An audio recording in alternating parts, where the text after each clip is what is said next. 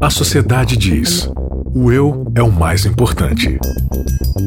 A Bíblia diz: negue-se a si mesmo. O mundo incentiva: siga seus desejos. Jesus convida: siga-me. A cultura diz: pense igual, seja igual, conforme-se. O cristianismo diz: não se conforme com os pensamentos deste século. Contra a cultura. O Evangelho clama pelo diferente. Seja bem-vindo, esse é o Contra a Cultura. Para você que não conhece a gente, nós vamos invadir a sua praia. É isso aí. É isso mesmo. Agora nós vamos invadir sua praia. Você vai ser impactado aqui com essa galera, com a mensagem que a gente está trazendo. Uh, você vai participar dessa comunidade de jovens que gosta de estudar a Bíblia, que gosta de ser contracultural, que gosta de ir além, de, de ir além do senso comum. Contracultural como assim? A gente não gosta da cultura? Não, nós vamos além do senso comum, além do que a cultura diz, além do que a tradição diz, além do que o blá blá blá diz. Nós vamos de acordo com o que a Bíblia diz, com o que Cristo diz, porque Cristo e a Bíblia são coisas real, coisas não, são contraculturais, né? A palavra coisa é meio coisa mesmo, né? Enfim. Então a gente pega o Uber para fugir do pecado e quem paga a conta é Jesus. Exato. Ah, tá exatamente. Obrigada a você que nos acompanha sempre, que já é de casa, que já faz parte do grupo, que nos acompanha através aí do vídeo, a você que nos acompanha através do aplicativo de podcast, a você que nos acompanha aqui na Rádio Novo Tempo e a você que sempre presta seu carinho lá no nosso blog, novotempo.com/barra contracultura. Muito, muito, muito massa ter você sempre aqui com a gente, tá?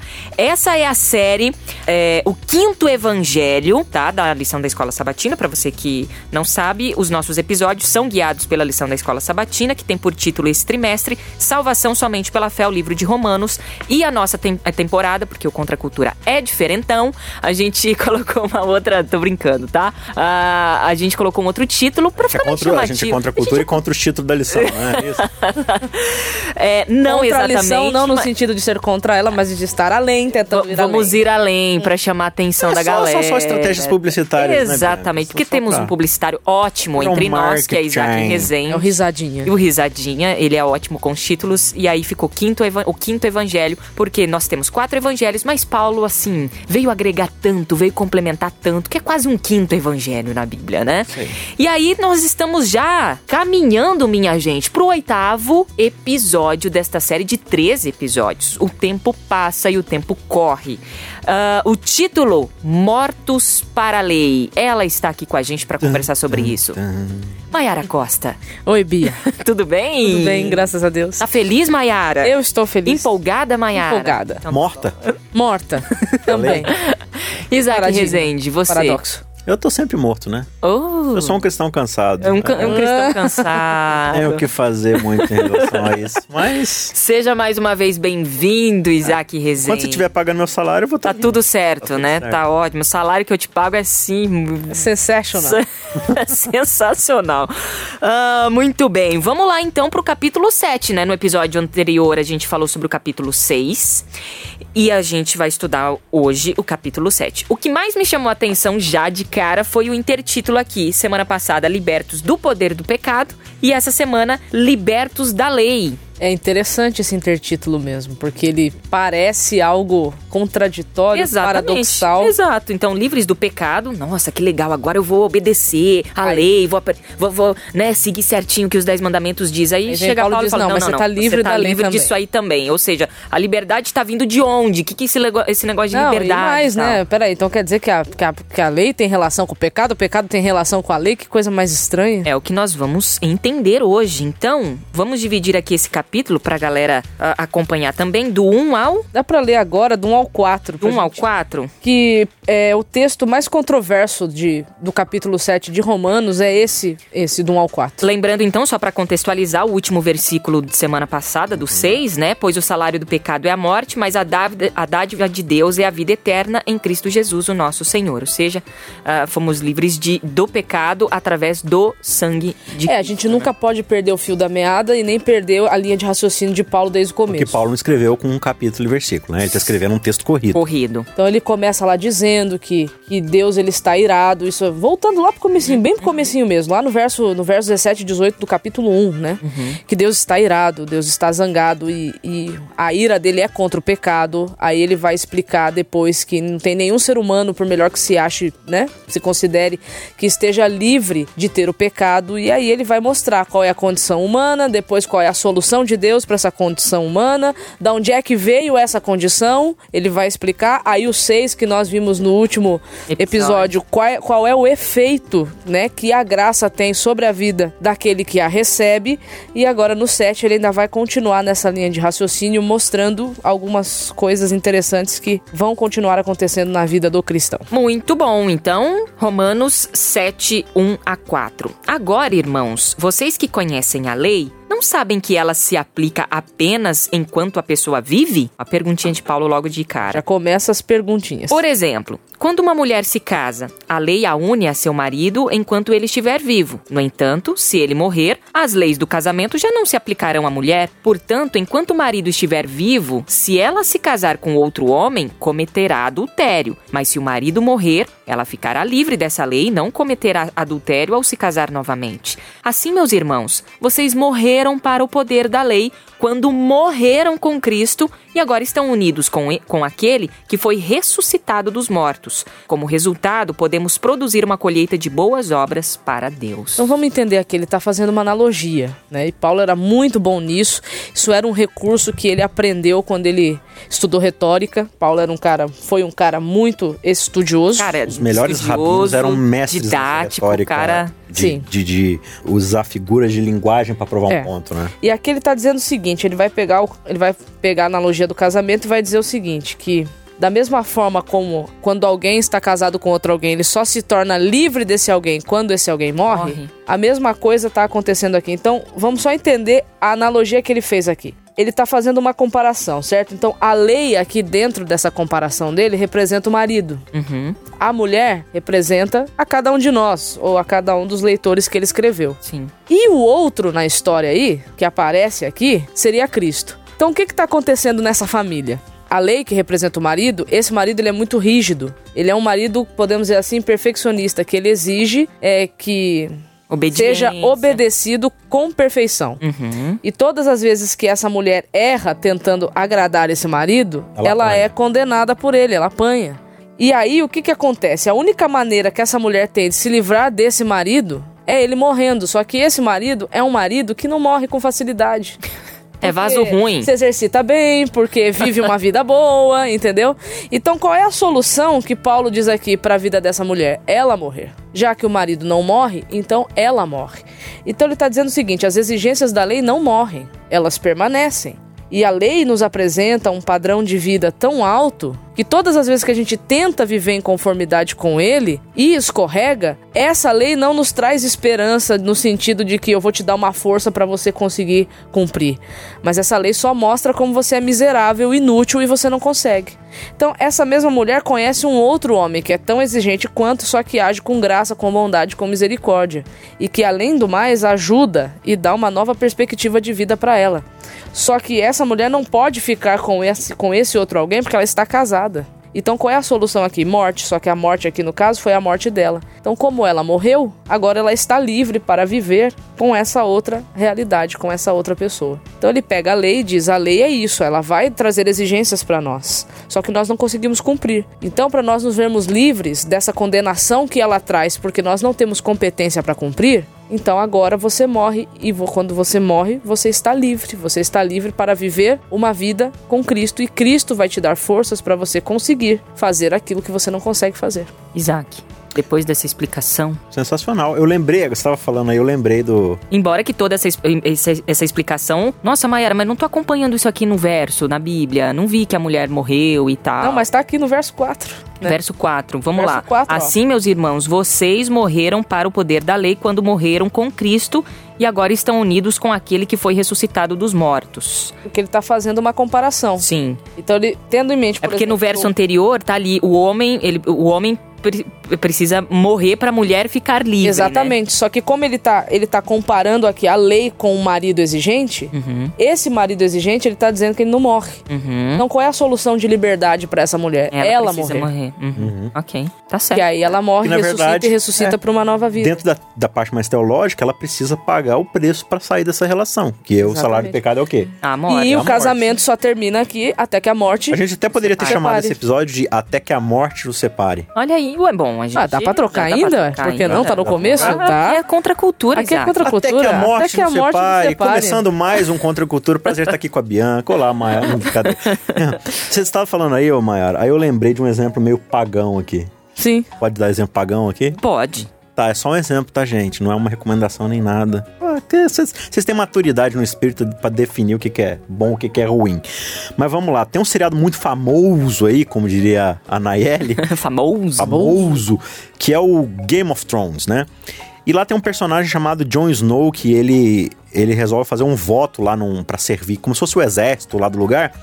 E esse voto demanda que pra você servir, você tem que servir pelo resto da sua vida, até morrer. É, uma, é um negócio de vida agora. Então, enquanto você estiver vivo, você tem que servir lá. Se por acaso você fugir de lá e parar de servir, o pessoal vai te caçar e você vai morrer como pena de ter descumprido a lei. Aí, assim, eu vou dar um meio que spoiler agora, então se você tá acompanhando aí não quiser saber o que, que acontece, bem que já passou muito tempo também, mas enfim, pula aí uns, uns- um minutinho aí do, do, pro programa e fica em silêncio aí. Mas enfim, o tal Jon Snow, ele vira o líder do lugar lá, e aí algumas pessoas fazem uma tramóia contra ele e matam ele. E aí ele, né, acaba morto ali. Só que aí acontecem umas reviravoltas na trama e ele acaba ressuscitando. Não me pergunte como nem porquê, é a história. Ele ressuscita, e aí quando ele ressuscita, todo mundo pede pra ele voltar a ser o líder. Só que ele fala assim: não, eu tô indo embora porque eu tenho outras coisas pra resolver. Minha família tá precisando de mim, de ajuda e tal, e eu preciso fazer outras coisas. Aí ele fala assim: mas você fez um juramento de que você seria o, o, o, o soldado aqui da, da muralha até você morrer. Aí ele fala assim: mas eu já morri. Então eu não preciso mais. Tipo, eu tô livre agora dessa lei. Eu já cumpri. Por quê? Porque eu morri. Agora que eu ressuscitei é uma outra história, entendeu? Vida nova. É, então, e o que, que ele faz? Ele vai justamente ajudar e fazer o que é certo, ele sai pra fazer outras coisas. Então, é- essa história que, a, que Paulo conta aqui, que a Mayara bem explicou, me lembra muito esse paradigma do Jon Snow, né? Porque é, enquanto nós estamos submetidos à lei, a gente tá sendo acusado por ela, a gente tá apanhando Tempo dela o tempo todo. Ela tá soberana sobre nós. Uma vez que a gente morre, a gente tá livre dela, só que tem um problema com a morte. Depois que você morreu, você não volta, né? É, eu não tenho como voltar sozinho à vida. Então vem alguém que me traz de volta à vida. A gente, é, só pra você que. Não, mas vocês estão falando de vida após a morte. Não tem nada a ver, viu, gente? Não viaja na maionese. A gente tá falando aqui por uma questão até simbólica de morrer por Cristo e Que é o que ele já falou no capítulo ressuscitar. 6 lá do batismo. Exatamente. Entendeu? E de novo, recapitulando, uma vez que Jesus, ele, ele não, a morte não pode aprisionar Jesus porque Jesus não tem dívida, Jesus volta. Uhum. Exato. Só que já que a gente tá junto com ele, a gente volta também, Uhum. né? A gente vai no, no vácuo da salvação ali, que, Uhum. que deixa a gente vai junto ali. E a Bianca tinha perguntado onde que a gente encontra isso no texto, né? Porque é, é a resposta do, do verso 1. Porque ele diz assim, ó, vocês estão ignorando, irmãos, que a lei tem domínio sobre o homem toda a sua vida, então vou contar uma história pra vocês. Aí ele usa a analogia do casamento. E o legal é que você colocou nessa analogia, você não, a Bíblia, e você explicou, ah, trouxe mais clareza de que quem morre é a mulher e não a lei. Exatamente, então a lei permanece. Aí a questão é, o que que eu vou fazer com essa informação agora que eu entendi? A gente leva a lei às vezes como algo assim, ai, coisa horrível, né? Porque, Não, ai, a, a lei em si ela é boa, santa e agradável. Ele vai falar isso mais pra baixo. Mas ela é exigente. Mas ela é exigente. E eu e não o tenho descumprimento dela exige a morte. Exatamente, de tão séria e importante que é essa lei. Lei essa que representa toda a instrução de Deus, não apenas o decálogo, como muitos querem dizer, mas é toda a instrução de Deus. Por quê? Porque mostra, apresenta o caráter desse Deus para nós. Então, o caráter de Deus é um caráter santo, eu não tenho mais condições sozinho de ter esse caráter. Então, agora eu preciso de ajuda. E a própria lei não tem como me ajudar nisso, então eu preciso de outro alguém para me ajudar. E esse outro alguém é Cristo. Aí a grande questão que fica é agora que você entendeu que você está morto tanto para o pecado como para condenação e para, né, trazida pela lei por conta das suas exigências, o que é que você vai fazer com essa informação? Aí entra o verso 5 e 6. O que, que tá escrito no verso 5 e 6 aí? 5 e 6, quando éramos controlados pela natureza humana, é, desejos pecaminosos atuavam dentro de nós, e a lei despertava esses desejos maus, que produziam uma colheita de obras pecaminosas, cujo resu- o resultado era a morte. Agora, porém, fomos libertos da lei, pois morremos para ela e já não estamos presos ao seu poder.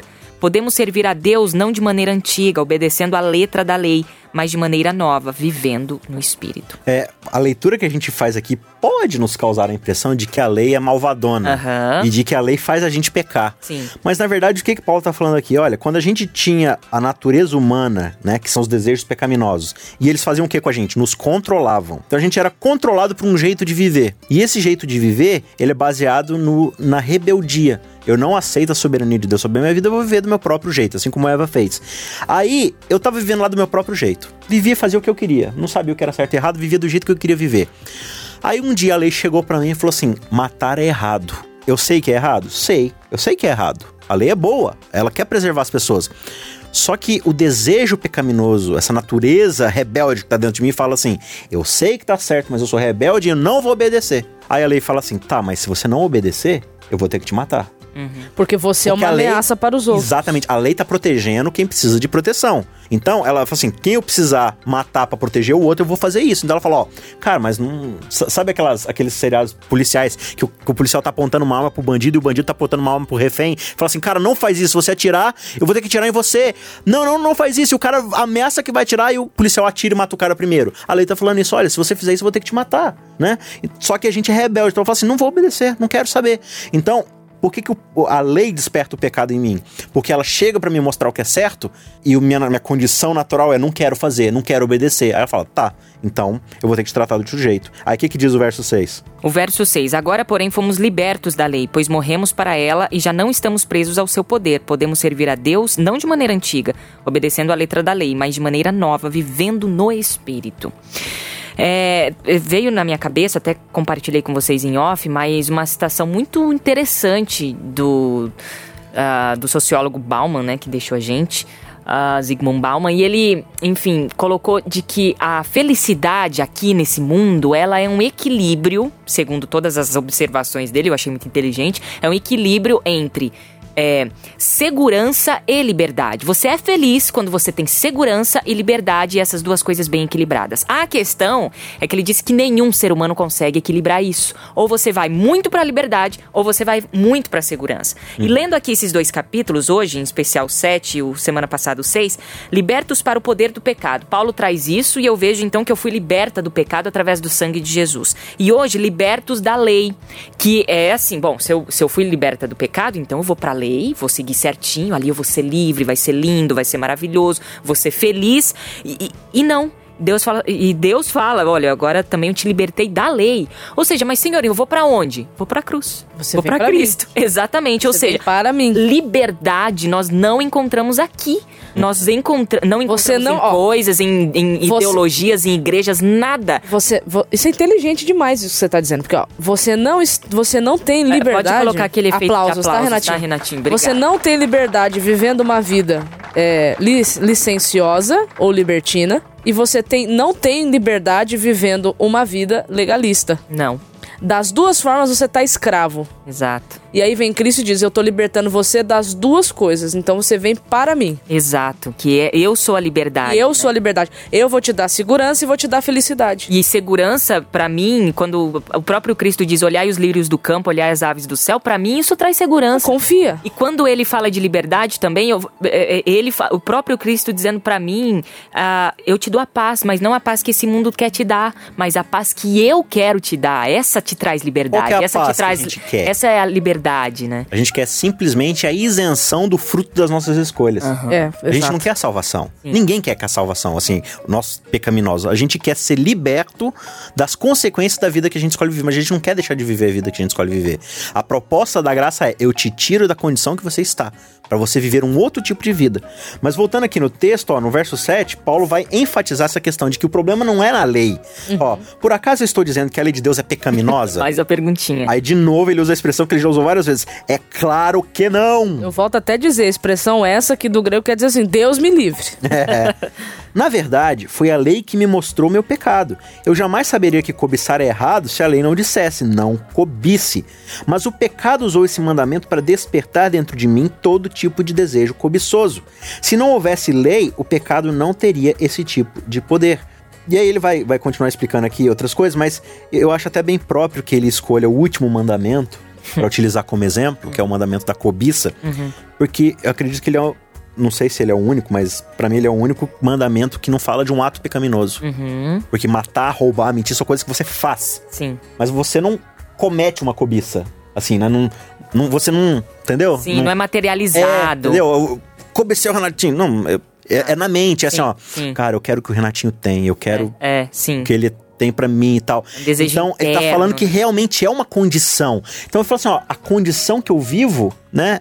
Eu, eu não saberia que isso é errado, esse negócio de, cara, mas por que, que eu sempre quero que é do outro? Por que Então. que, né? Porque é interessante, porque a- Deus, quando dá a lei, ele dá a lei pra preservação de todos. Uhum. Quando eu olho pra lei, eu não quero preservar ninguém, eu quero me autopreservar. Exatamente. Bom, aqui no meio do, do, do texto, né, seguindo aqui do, do 8 até o 13, ele vai falar que antes, né, antes de- da conversão dele, por exemplo, ele, a lei era algo que estava presente na vida dele, mas que a lei, na verdade, escravizou ele, porque trouxe morte para ele, é, trouxe coisas ruins, assim, né, porque eu acho que ele era muito tradicional, né, ele tradicional. era, ele Totalmente era, tradicional, ele era, né, Ele totalmente era severo, lei, né, ele severo na lei. parte dos fariseus, né? Isso, porém, só, severo. demo- se- só demonstra que a lei em si é santa. E santos, justos e bons são os seus mandamentos. É o que ele diz aqui no, ver- mas é, eu Doze. no 12, No né? Mas 12. é legal a gente ler o 11. O pecado se aproveitou desses mandamentos e me enganou e fez uso deles para me matar.